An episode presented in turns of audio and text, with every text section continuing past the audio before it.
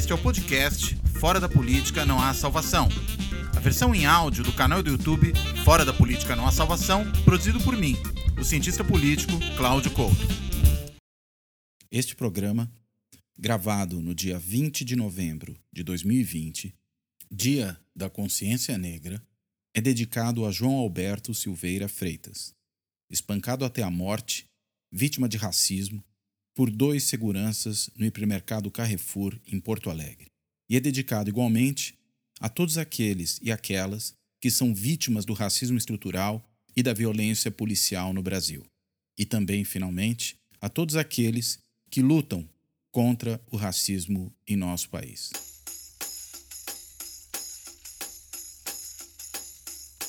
Olá, esse Fora da Política não há salvação, hoje não tem convidado, eu vou tratar de uma série de questões relacionadas ao que foram as eleições municipais dessa semana, mas, claro, sobretudo olhando para os seus efeitos mais a médio prazo. Né? Longo prazo é difícil falar, porque afinal de contas a gente sabe que o longo prazo no Brasil é muito sujeito a transformações grandes. E ademais, é preciso olhar sobretudo para o que será o ano que vem, pensando em, em, em possíveis cenários, né, em coisas que podem vir a acontecer, e olhar, claro, também nos preparativos para 2022. Querer fazer qualquer prognóstico certeiro sobre 2022 nesse momento é muito difícil, eu diria até temerário. Seria um exercício de futurologia e cientistas políticos não são exatamente seres dados à futurologia. E quando arriscam fazer isso, normalmente quebram a cara. Então, a ideia não é, evidentemente, fazer futurologia, mas tentar eh, pensar em cenários mais prováveis ou menos prováveis a partir daquilo que aconteceu agora e, claro, a partir de certas características institucionais do nosso sistema político, de certas características também dos nossos partidos, do nosso sistema partidário. Vamos pensar um pouco nisso agora.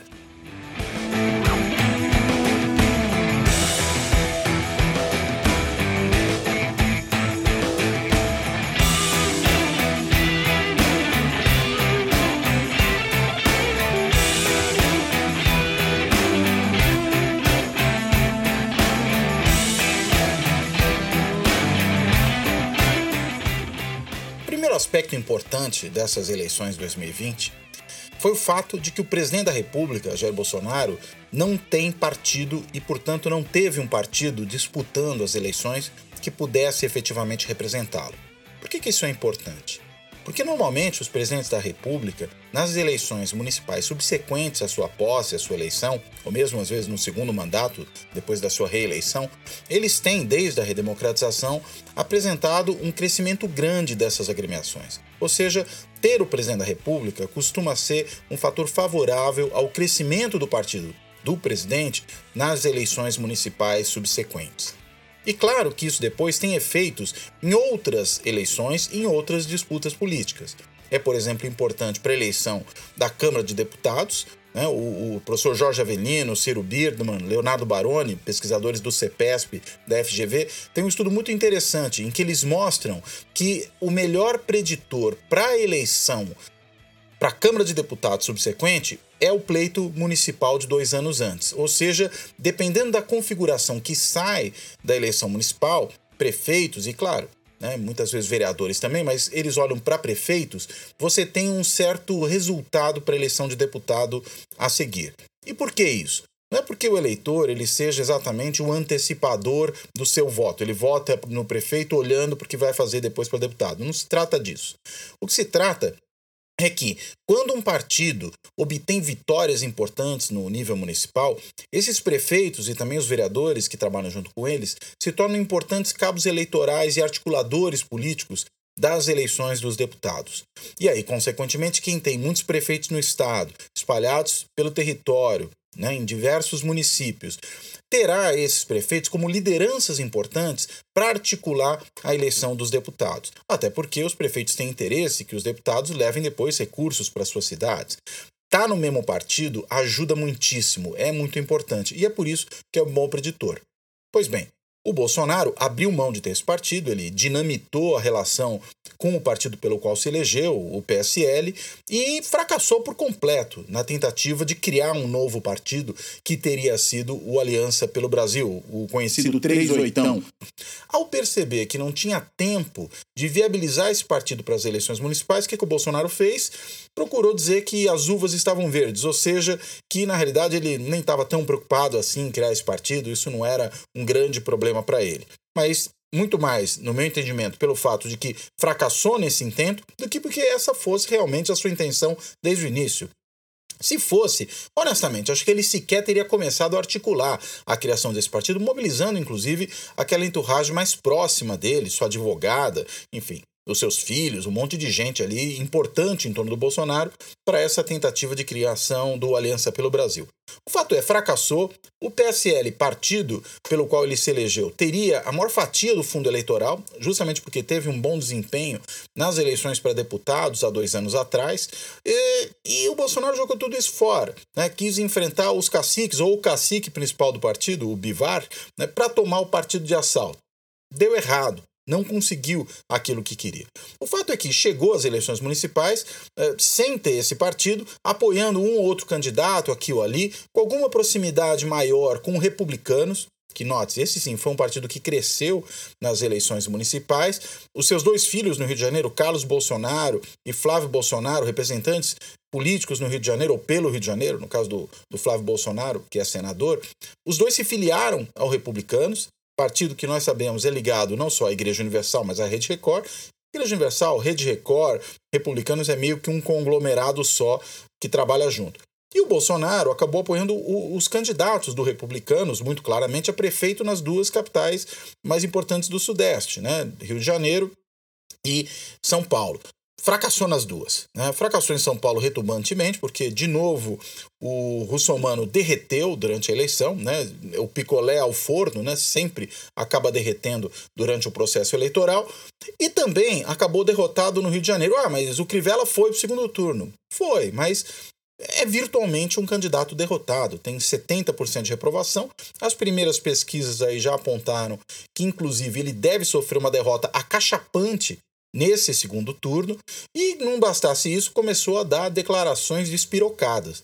Nós vimos esses dias o Crivella, por exemplo, eh, proferindo impropérios contra o, o, governador de São Paulo, João Dória, inclusive homofóbicos, coisas lamentáveis, e depois um vídeo grotesco, né, em que ele associa o PSOL ao Eduardo Paes, o PSOL é oposição ao Eduardo Paes, alguns dirigentes do PSOL até declaram que votarão no Eduardo Paes contra o Crivella, mas diz que o PSOL vai tomar de assalto a educação, né, e além disso vai promover o, a pedofilia na educação municipal infantil. É uma loucura o que foi dito ali. Claro que já teve respostas muito duras, tanto no primeiro caso do Dória, né, que apontou para o ocaso, né, para esse fim de carreira política do Crivella, que virá dessa derrota na, na, na, eleição municipal do Rio de Janeiro, que é o fim, ele pode ainda ser eleito talvez deputado, alguma coisa, enfim, que ele não precise mais disputar uma, uma eleição majoritária.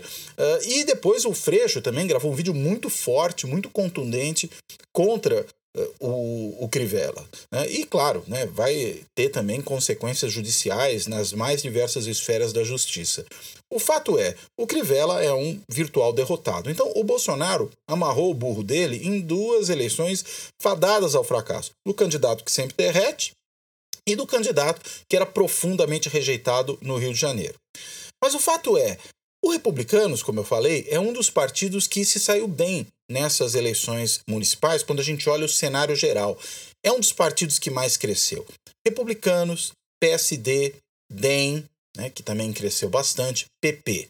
São todos partidos que compõem, com exceção do DEM, e já vou explicar por quê. Aquele chamado Centrão, ou seja, os partidos de adesão no nível nacional, aqueles que no Congresso aderem ao governo do dia, não interessa muito a sua orientação ideológica, mas que no fundo são partidos de perfil conservador, de perfil de direita. Mas não de direita ao ponto de rasgar dinheiro, ou seja, de deixar de apoiar um governo se houver alguma boa recompensa por trás.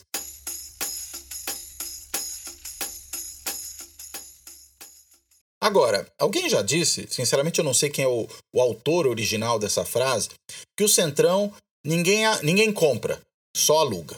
Né? Isso tem a ver justamente com a maneira como os partidos do Centrão se relacionam no Congresso com os governos que apoiaram. Apoiaram o governo Sarney, ainda lá muito no começo. Aliás, o Centrão começa como tal dentro do governo Sarney, né? como uma bancada na Constituinte de perfil de direita que procurou corrigir, digamos assim, certas tendências esquerdistas da Constituição de 88, né? Foram é, o Roberto Cardoso Alves, né? Era grande figura, um, um, um, deputado do então PMDB de São Paulo, que proferiu inclusive aquela famosa frase é dando que se recebe, para se referir à forma como o Centrão se relacionava com os políticos, com os governos e naquele momento, claro, com o governo Sarney em particular. E o fato é que eles criaram o Centrão para justamente funcionar como um bloqueio à tendência mais de esquerda que o texto inicial da Constituição teve ao sair da Comissão de Sistematização da Constituinte. Mas o fato é que o Centrão virou também a base de sustentação do governo Sarney, congregando parlamentares dos mais variados partidos que eram esse bloco mais à direita dentro da Constituinte. É interessante notar que naquele momento não se falava propriamente em partidos do Centrão. O que se falava era em deputados ou senadores do Centrão, mas não partidos. Ele não tinha exatamente o fenômeno, eh, como hoje muitas vezes se lê, de um conglomerado de agremiações partidárias que estão juntas, mais ou menos operando segundo o mesmo registro. Isso é alguma coisa que começou a aparecer depois Inclusive, quando se começou a usar o termo centrão para falar até mesmo de bancadas em câmaras municipais. Então, o termo é geral para falar disso que eu prefiro chamar, é o termo que eu uso para eles, partidos de adesão. Digamos que centrão é um nome fantasia, até é muito bom que se usa para descrever esses partidos. Muito bom, veja, não porque eles sejam de centro. Partidos do centrão não são absolutamente de centro, mas pelo fato de que descreve um fenômeno que tem uma origem histórica importante lá na Constituinte. E ao falar em centrão, está-se, na realidade, é, associando esse fenômeno que até hoje existe com aquilo que surgiu durante o processo constitucional. Pois bem, o fato é, esses partidos centrão, que ninguém compra, só aluga, né, tiveram no governo Sarney, alguns deles apoiaram também o governo Collor, né, tiveram na, na, base do governo Collor. O Collor não quis fazer aliança com o MDB, o PMDB, e aí depois, inclusive, tem uma, uma, uma, uma confissão de arrependimento de não ter feito isso, mas o fato é que ele fechou com outros partidos do Centrão, além de partidos que não são do Centrão, mas, de novo, insisto, já falo disso em algum momento. Uh, depois o Centrão apoiou o governo Fernando Henrique, esteve também embarcado no governo Itamar antes disso, aí depois do impeachment do Collor, apoiou o governo Lula, apoiou o governo Dilma, pelo menos até o final do primeiro mandato, e aí, claro, rompeu com a Dilma no segundo mandato, culminando no seu impeachment. Mas notem, os partidos de adesão, eles aderem a qualquer governo, eles não têm exatamente uma preocupação ideológica forte. Não são partidos com uma coluna vertebral que impeça que eles se verguem às contingências do momento e façam bons negócios do ponto de vista dos interesses dos seus membros. Até por isso também, eles não costumam ter um programa político nacional que possa ser um programa capaz de, por exemplo, gerar um candidato presidencial. Para você ter um candidato presidencial, você precisa ter um programa mínimo, você precisa ter uma cara perceptível pelo país, né, que dê à sua proposta alguma, não só inteligibilidade, mas plausibilidade. O eleitor olhe para você e fala: não, eu posso votar nesse partido porque eu sei que esse partido vai ter um programa para implementar, ainda que seja uma leitura intuitiva. Os partidos do Centrão não têm isso. É por isso, inclusive, que eles conseguem, nas eleições municipais, serem partidos bem-sucedidos. Porque quando a gente olha para a disputa municipal, ela é uma disputa muito menos ideologizada, muito menos clara em termos de programas nacionais e muito mais centrada em termos daquilo que a gente pode considerar é, uma gestão boa de políticas públicas de nível local. E quanto menor o município, mais claro fica esse cenário. Digo isso por quê? Porque quando você vai, claro, para municípios maiores, há uma certa tendência maior a ideologização e, inclusive, a nacionalização das disputas. É, municípios grandes, grandes cidades, grandes capitais, são aqueles em que a disputa local tem um quê de disputa nacional. Não só porque a liderança política que se elege prefeito numa grande cidade pode depois se habilitar a ser um candidato, por exemplo, à presidência da República, né? mas também pelo fato de que as lideranças que disputam essas eleições municipais são lideranças que normalmente têm presença na política nacional. E aí, isso tudo produz um efeito em termos de nacionalização. Ou seja, nos municípios pequenos isso não acontece, nos médios também não vai acontecer muito. Agora, quando você vai para municípios maiores, capitais, grandes metrópoles, aí existe a possibilidade dessa nacionalização e ideologização da disputa. Mas voltando ao centrão, o fato é, Esses partidos, como eles não têm exatamente essa ideologia tão clara, no limite são de direita, mas são direita quando pega no calo, quando, por exemplo, é, tem uma proposta no Congresso que contraria interesses muito profundos de segmentos da sociedade ligados ao centrão. Por exemplo, igrejas evangélicas, que têm forte presença ali. Se a coisa for muito sensível para esses setores, você terá os parlamentares do centrão se posicionando contra. Caso contrário, eles tendem a acompanhar a posição do governo que apoiam. Né? Quando apoiam, claro, se o governo montou a colisão, Bolsonaro foi, pelo menos durante um bom tempo, uma exceção a isso. Eh, se tem, por exemplo, uma questão muito contrário aos interesses do setor rural, aqueles eh, parlamentares do Centrão que integram a chamada bancada ruralista podem se posicionar contra. Mas veja, isso é episódico, isso é pontual. No limite, eles são realmente de direita, o seu discurso tende a ser um discurso mais de direita, muito mais voltado para a questão da lei e da ordem na área de segurança pública, para valores conservadores, mas eles são fundamentalmente pragmáticos. É por isso que puderam apoiar os dois governos do PT. Né? Não tiveram dificuldade em ser base do Lula, em ser base da Dilma. Né? Puderam ser base desses governos, mesmo não tendo posições ideológicas de fundo mais próximas dele. Mas hoje estão com o Bolsonaro. Né? Quer dizer, estão com o Bolsonaro depois de um ano e meio, quando o Bolsonaro percebeu que corria riscos, tinha CPMI das fake news, tinha é, conversa sobre impeachment, tinha investigação ocorrendo no Supremo sobre ele, sobre sua família, seus filhos e aquele gabinete do ódio. É, tem investigação no Rio de Janeiro chegando perto do Flávio Bolsonaro, chegando também perto do Eduardo. Enfim, você tem uma série de situações que começaram a colocar o Bolsonaro na berlinda. E aí ele começou a ter conversas com os deputados e senadores do Centrão para construir uma base de sustentação. E de fato, firmou essa aliança. Começou, inclusive, a alienar alguns dos bolsonaristas de primeira hora que ocupavam cargos importantes no Congresso, por exemplo, líderes eh, do governo na Câmara de Deputados, mesmo cargos dentro do governo. Né? Começaram também a dar espaço para políticos do Centrão inclusive o seu ministro das comunicações aí, o conhecido genro do Silvio Santos, também um representante do Centrão, faz esse tipo de articulação política, o Arthur Lira, do PP, que negocia em nome do governo na Câmara, que quer ser presidente da Câmara para suceder o Rodrigo Maia. Enfim, esses partidos do Centrão constituem hoje, pelo menos, uma base defensiva do governo Bolsonaro para evitar que ele sofra um impeachment e consiga, ainda que não muito efetivamente, levar adiante alguma agenda. Eu digo não muito efetivamente, porque é difícil saber qual é a agenda né, do governo Bolsonaro. É um governo tão confuso, tão bagunçado, que você veja, passou o primeiro ano, passou a reforma da Previdência, é, passou aquilo que vinha ainda como herança, inclusive de uma agenda mais à direita do governo Temer, o governo Bolsonaro ficou esse ano todo meio atarantado, sem conseguir encaminhar nada realmente importante, só criando confusão no meio da pandemia. Mas, para protegê-lo, o Centrão até que pode funcionar bem.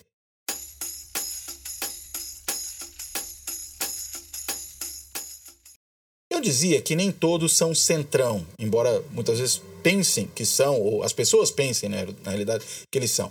Eu acho que o caso mais notável disso é o DEM, antigo PFL. E por que, que eu digo que o DEM não é centrão? O DEM não é centrão pelo fato de que o DEM, diferentemente de PP, diferentemente de PTB, diferentemente de PL, diferentemente é, de republicanos, não é um partido que não tenha conseguido, por exemplo, ficar na oposição durante um longo período. Quando a gente olha os governos Lula e Dilma, o DEM foi a oposição do primeiro ao último dia.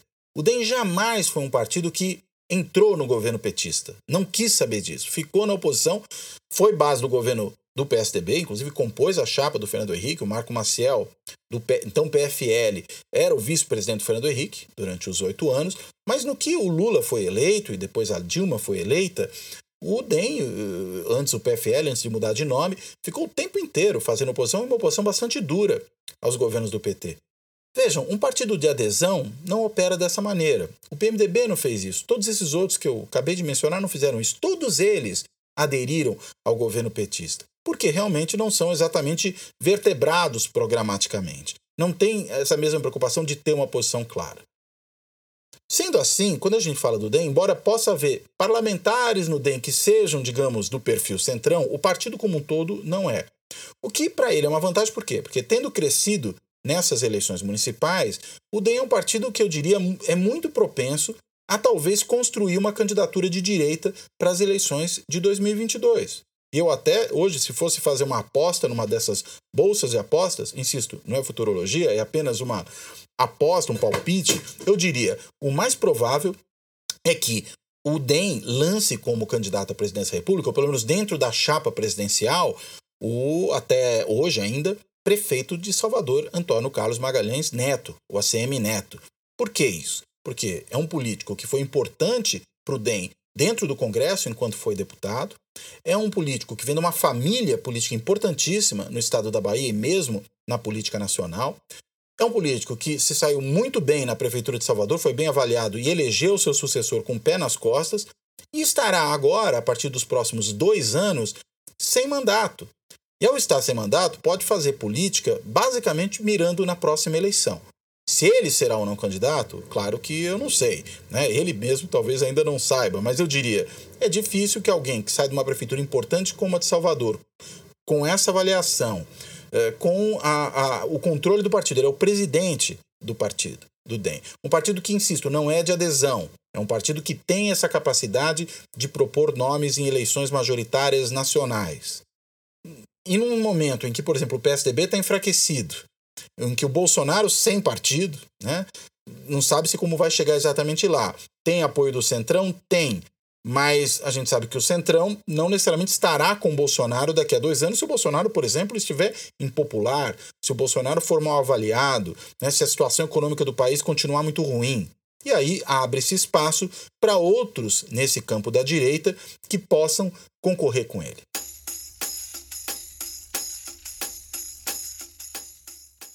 Mas alguém pode perguntar: e o Hulk? O Hulk não seria o nome natural dessa direita ou dessa centro-direita?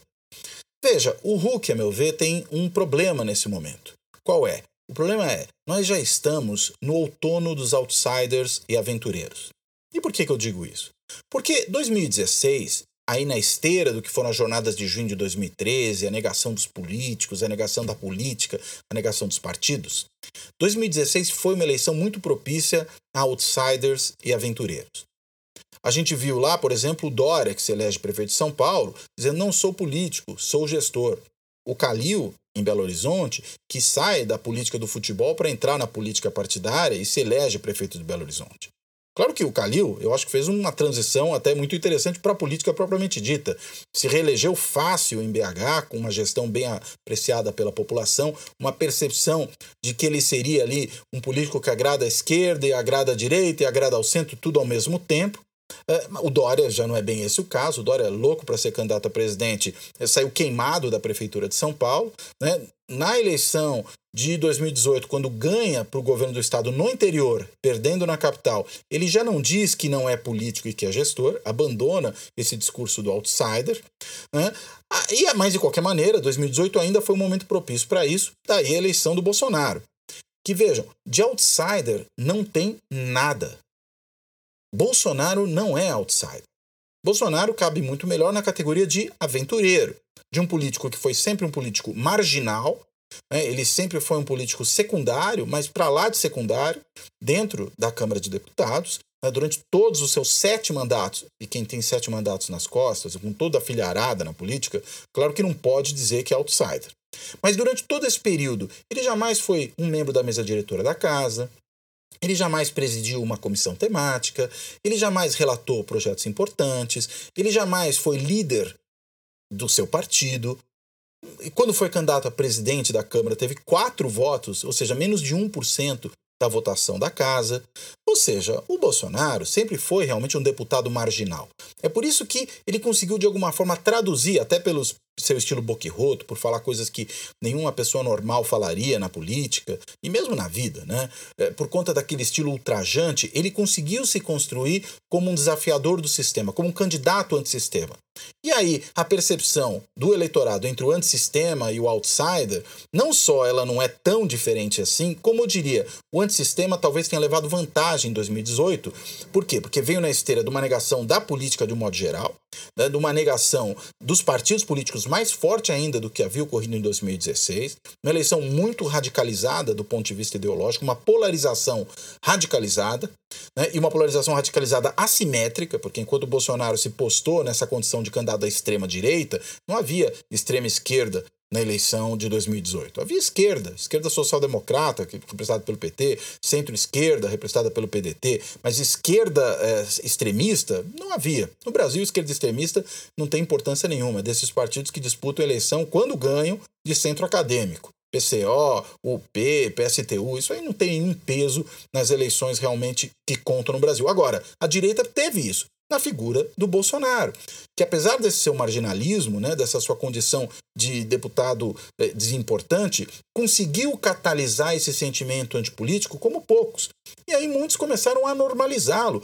A imprensa, outros membros da elite política de direita, eh, começaram a achar: não, o Bolsonaro é só o anti-PT, o Bolsonaro pode levar adiante uma agenda econômica liberal, embora só econômica e mais nada, ela é liberal.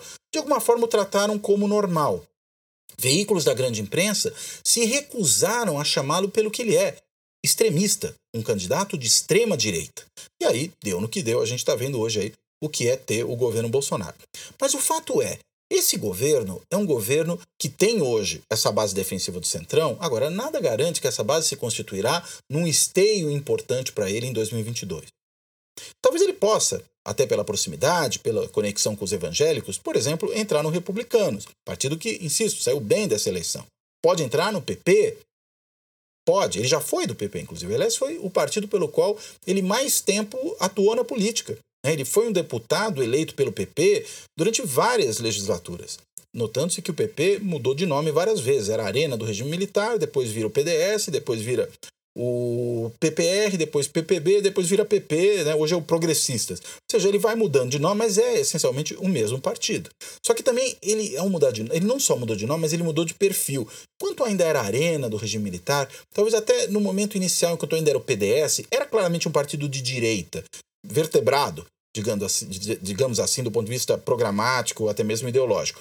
Com o passar do tempo, ele foi perdendo essa característica quem assumiu muito mais esse perfil de um partido mais programático da direita foi o DEM, que saiu dele. O DEM é uma dissidência do velho PDS, nasce como Frente Liberal para eleger o Tancredo e depois vira partido da Frente Liberal.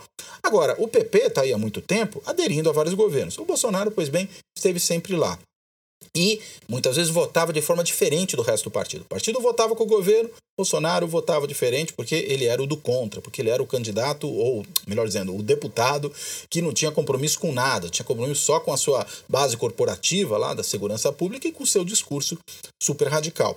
Que ele, inclusive, enfatiza a partir de um certo momento, né? Quando ele começa a tocar mais nessa questão da família, nessa questão dos valores conservadores, ele estabelece ali no antipetismo uma conexão com o evangelismo mais de direita para poder fazer um contraponto se dá muito bem nisso. Né? Tanto se dá muito bem que se elege com esse discurso falando de kit gay, falando, é, digamos, de, de é, contra a ideologia de gênero e essa baboseira toda. Mas o fato é, o Bolsonaro consegue construir isso, e aí eu diria, hoje, não é tão difícil para ele, por exemplo, se aproximar de um partido como esse da Universal, do Republicanos, que tem figuras como o Crivella, que fala o que falou aí de educação nas escolas. Né? Embora a gente sempre tenha que ter cautela, por quê? Porque o Republicanos é um partido que, inclusive, quando ainda era PRB, apoiou, inclusive, o, o governo Lula. O vice do Lula, José Alencar, esteve no PRB, ele foi membro desse partido o PRB. Então, vamos com calma, é um partido de adesão, não rasga dinheiro. A Rede Record, quando você olha a programação dela, tem lá os programas ligados à igreja evangélica, mas tem muita programação que nada tem a ver, digamos, com uma pregação moral contra, uh, digamos, o, a imoralidade né, do sexo livre ou coisas do tipo. Basta ver aí o reality show que eles organizam. Não tem nenhuma relação com isso, muito pelo contrário. Então, eh, não sabemos até que ponto o republicano, se perceber que o barco do Bolsonaro começa a fazer água, caminha com ele firme até 2022. O mesmo vale, desse ponto de vista, para os progressistas. Se os progressistas perceber que o barco do Bolsonaro não vai bem, se amarra em outro lugar. Se amarra, por exemplo, no que me parece hoje ser uma possibilidade, como eu já falei, uma candidatura do DEM, candidatura de centro-direita. Ou até mesmo uma candidatura de outsider como o Hulk. E aí eu volto para o tema, que é a questão dos outsiders. Eu dizia, estamos no outono dos outsiders. Por quê? Porque, na realidade, 2016, como eu falei, já foi aquela campanha propícia a outsiders. 2018, pelo, pelo que eu dizia agora, também foi um momento propício. Agora, talvez esse momento tenha passado. As eleições municipais mostraram os eleitores votando em políticos e em partidos de perfil convencional. Quando eu digo isso, estou me referindo tanto aos da direita como aos da esquerda. Mesmo a eleição do PSOL, embora o PSOL seja um partido novo na esquerda, que traz uma linguagem renovada, do ponto de vista da sua lógica como partido, ele é um partido clássico da esquerda. É um partido muito parecido com o que era, por exemplo, o PT lá nos anos 80. Não é muito diferente disso. Claro, tem temas novos, tem a questão identitária, que ganhou importância no, na posição da esquerda no século XXI, mas, é, para além disso, ele é um partido que faz política no sentido próprio da palavra. Não é um partido antipolítico, como, por exemplo, é o Partido Novo. Né? O Partido Novo tem esse discurso da antipolítica. Né, de dizer, não, não, ninguém pode ser político profissional, não usamos dinheiro do fundo partidário, nos mantemos com, com nossa própria grana. Claro, porque podem, né, porque tem a própria grana. Uh, mas, enfim, uh, não é um, o, o PSOL não faz esse mesmo discurso, esse discurso de negação da política, seja por tecnicismo, moralismo, headhunting para escolher candidato, essas bobagens. Não faz. Né? Então, mostra que mesmo esse crescimento da esquerda tem a ver com o olhar do eleitor para uma política mais convencional, mais tradicional, se a gente puder usar esse outro termo, é que tradicional às vezes dá a impressão que a gente está falando da direita e não é só disso que eu estou falando aqui. Mas, por exemplo, a vitória do DEM, a vitória do PP, a vitória do, do, do Republicanos, todos esses partidos, mesmo a reeleição do Calil em Belo Horizonte por larga margem, indicam que o eleitor foi pragmático. O Calil pode ter ganho da primeira vez como outsider, na segunda ele ganhou como prefeito bem sucedido. E daí, num contexto como esse, se essa, se essa perda de força da onda dos outsiders e aventureiros se mantiver para 2022, eu, sinceramente, tenho muita dúvida de que Luciano Huck chegue com força lá. Acho que talvez ele tenha perdido o timing, o momento né, para ser o candidato que poderia efetivamente se colocar como uma alternativa de fora da política. Posso estar enganado, pode ser que ele chegue realmente em 2022 ainda com fôlego, pode ser que se construa o nome dele até lá, mas eu entendo que talvez essa força maior do outsider ela já foi perdida. Talvez o Luciano Huck tenha até que se repensar e se colocar menos como outsider e mais de alguma outra forma se ele efetivamente quiser ser candidato. Embora eu entenda que a vantagem dele era justamente essa outra, de ser um outsider.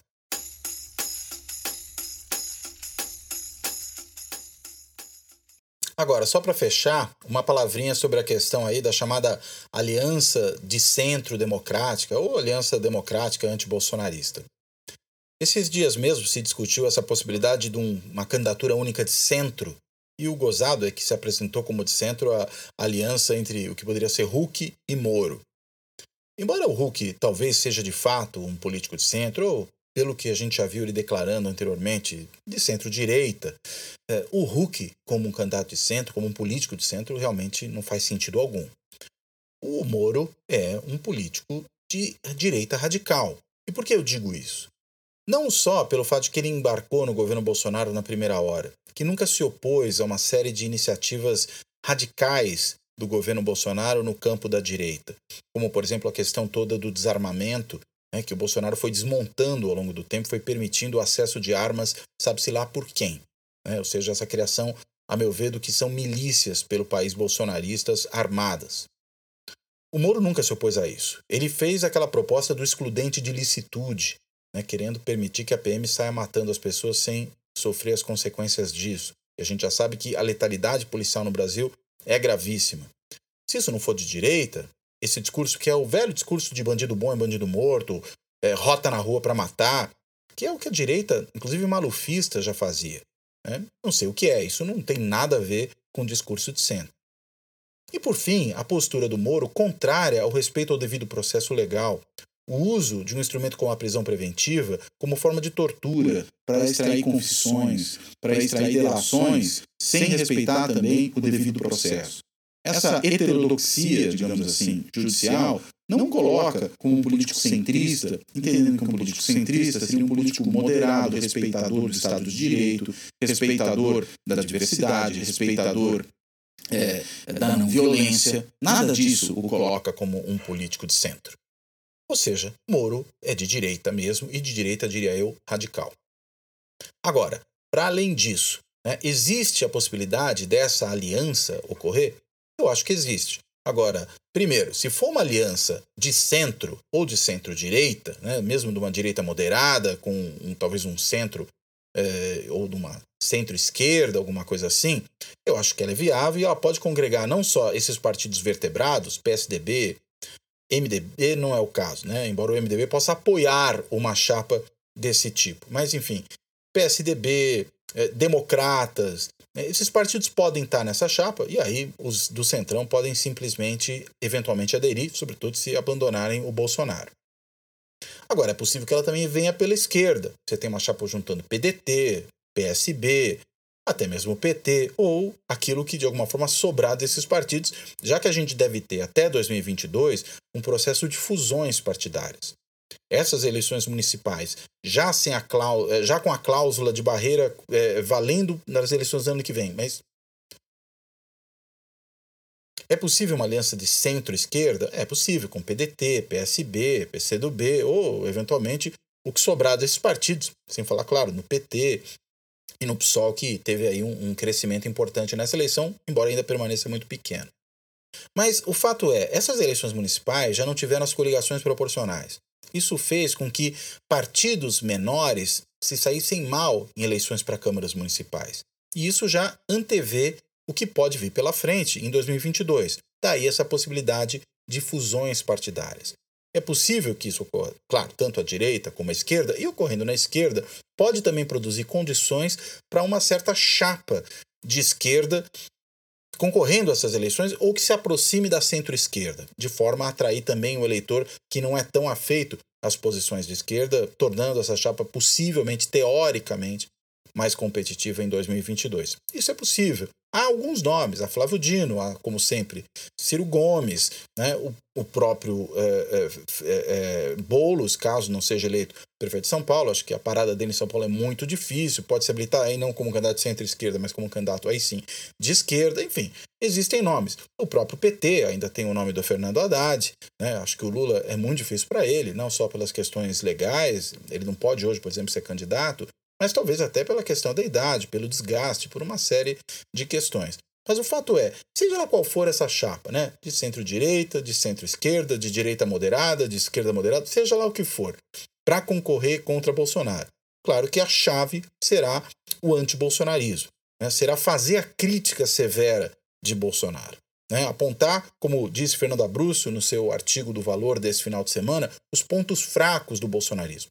Que foi, desse ponto de vista, o que o Biden fez lá nos Estados Unidos com o Trump. O Abruzzo observa isso no artigo dele do Valor desse final de semana.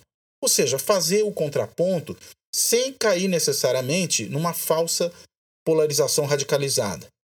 Achando que o negócio, se o outro lado é extremo, é puxar o extremo no sentido oposto. Não se trata disso. As eleições municipais mostraram que o eleitor talvez esteja em busca de mais moderação, menos radicalidade, mais pragmatismo, boas políticas públicas.